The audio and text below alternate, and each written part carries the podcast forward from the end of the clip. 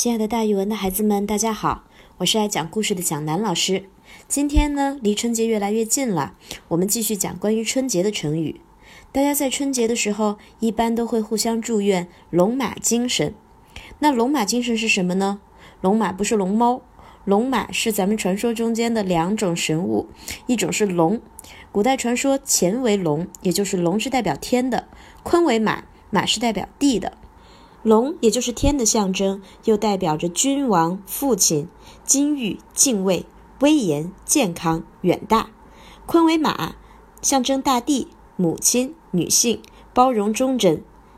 所以，龙马精神形容健壮非凡、能屈能伸的精神，是中华民族自古以来所崇尚的奋斗不止、自强不息的进取向上的民族精神。还有一种解释说，龙马呀，就是人马。它是黄河的精灵，是炎黄子孙的化身，代表了华夏民族的主体精神和最高的道德。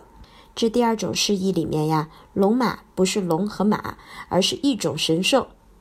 蒋老师觉得一定是一种像龙一样能腾飞的骏马。孩子们要注意，咱们的中国成语大词典里面的解释，就是蒋老师刚才说的第二种解释：龙马指传说中的骏马。龙马精神就是像龙马一样精神，形容健忘非凡的精神。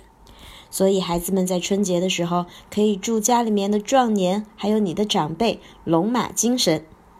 这个祝福的话可以这么说：新年新气象，龙马精神伴你行。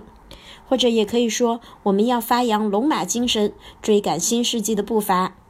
蒋老师呢，也可以这样祝愿同学们：祝新的一年里，同学们龙马精神，学习更上一层楼。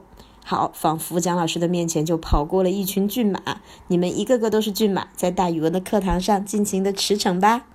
好了，今天的龙马精神这个成语就给大家讲到这儿，咱们明天再见哦。